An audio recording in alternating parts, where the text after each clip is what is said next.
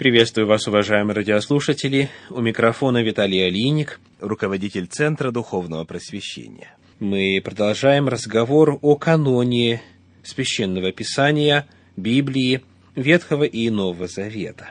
Говоря о каноне Нового Завета в свете его появления, необходимо отметить, что раннехристианская церковь рассматривала книги Нового Завета как естественное продолжение Ветхого.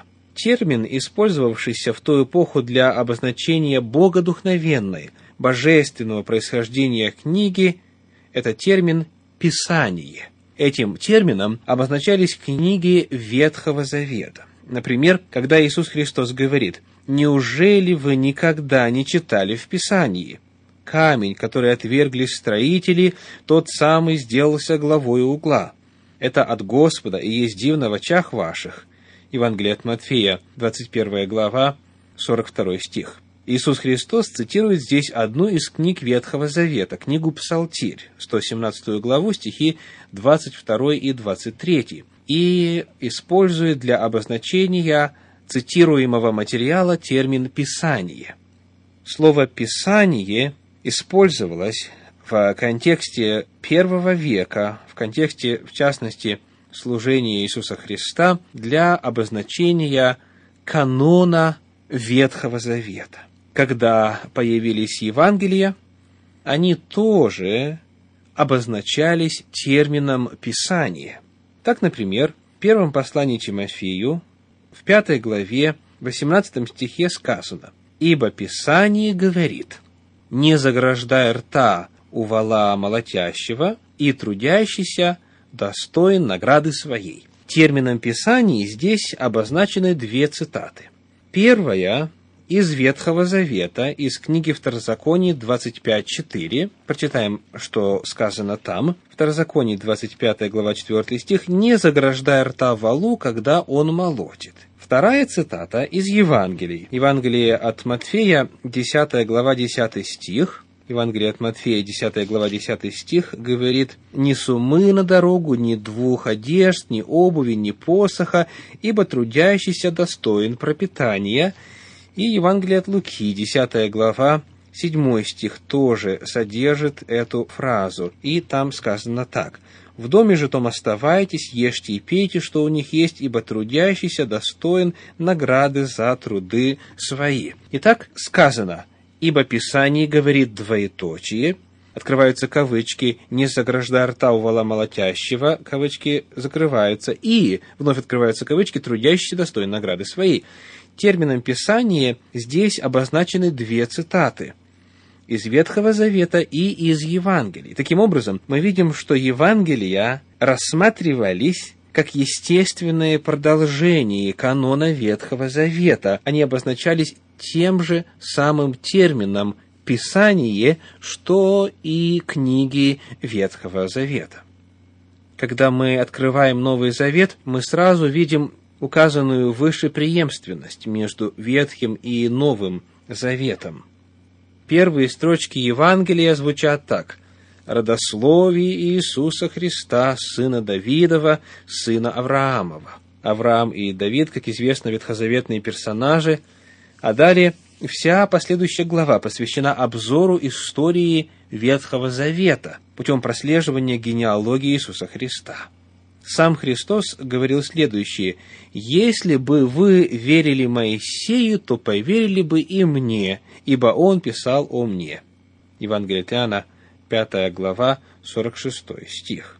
Таким образом, мы видим, что Евангелия и материал Нового Завета, учение Иисуса Христа – им самим рассматривалось как естественное продолжение Ветхого Завета. Евангелия, по сути, написаны так, и утверждения Иисуса Христа свидетельствуют именно о такой его позиции на этот вопрос. Внушительно выглядит также статистика использования ветхозаветного материала в Новом Завете. Цитаты, ссылки, аллюзии, символы. Их количество просто огромно – Одна книга Откровений использует материал Ветхого Завета более 500 раз. Говоря о формировании канона Нового Завета, мы находим, что он составлялся по мере написания богодухновенных книг. О том, что Евангелия обозначались термином «писание», мы уже говорили.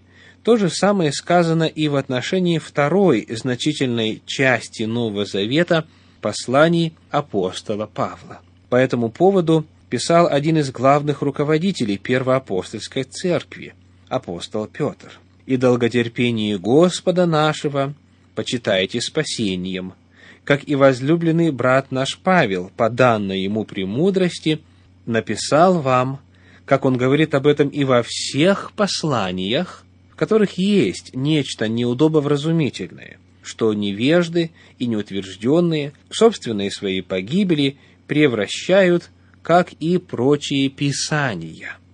Итак, апостол Петр говорит о всех посланиях Павла и обозначает их термином «писание».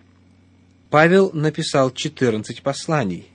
Его труды также обозначались термином «писание», что показывает принадлежность их к числу богодухновенных книг. Таким образом, мы видим, что в рамках самого Нового Завета Евангелия называются Писанием, и послания апостола Павла называются Писанием, термином, который использовался в то время, в ту эпоху для обозначения богодухновенных книг Ветхого Завета. Новозаветняя церковь, христианская церковь считала Евангелие и послания естественным продолжением процесса создания библейского канона. Она не рассматривала их как что-то отдельное или оторванное от Ветхого Завета. Она рассматривала их как точно такого же уровня природы, цели и идеологического характера материал, что и ветхозаветные книги. Ввиду осознания богодухновенной природы книг Нового Завета, Церковь заботилась, чтобы эти труды получали широкое распространение. Обыкновенно, когда та или иная книга попадала в поместную церковь, та делала себе копию и передавала материал дальше. Это мы видим на целом ряде примеров. Когда это послание прочитано будет у вас, то распорядитесь, чтобы оно было прочитано и в Ладикийской церкви, а то, которое из Ладикии, прочитайте и вы. Колоссянам 4.16. Мы видим, что сам апостол Павел заботился о том, чтобы его послания распространялись, чтобы церкви ими обменивались, чтобы эти труды получали как можно более широкое распространение. Многие послания по своему характеру были циркулярными, то есть предназначались сразу для многих церквей. Например, первое послание Петра, первая глава, первый стих говорит. «Петр, апостол Иисуса Христа, пришельцам, рассеянным в Понте, Галатии, Каппадокии, Асии и Вифинии». Как видим, в качестве адресата перечислены целые провинции Римской империи, что давало возможность широкого распространения книг. Еще один пример подобного рода мы находим в книге Откровения в первой главе, в одиннадцатом стихе. Откровение первая глава, одиннадцатый стих говорит «То, что видишь, напиши в книгу, и пошли церквам, находящимся в Асии, в Ефес, и в Смирну, и в Пергам, и в Фиатиру, и в Сардис, и в Филадельфию, и в Ладикию». Таким образом, многие послания Нового Завета – в частности, те, которые называются соборными, то есть которые предназначались для распространения на какую-то широкую территорию, а не только в одной церкви.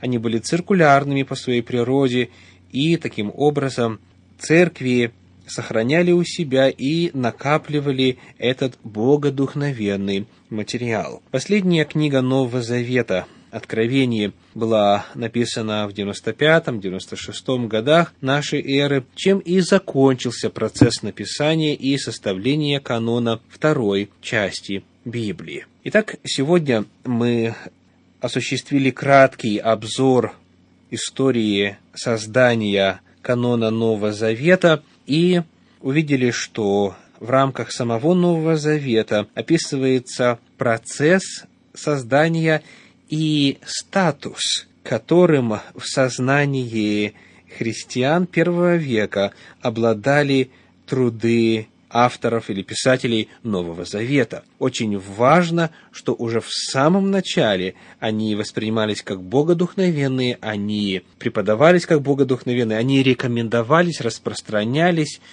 и таким образом к концу первого века уже было очень ясное понимание того, какие книги входят в число писаний наравне с писаниями Танаха, и церковь очень ясно и отчетливо представляла, что же Господь сказал ей в первом веке. С вами был Виталий Алиник. Всего вам доброго. До свидания.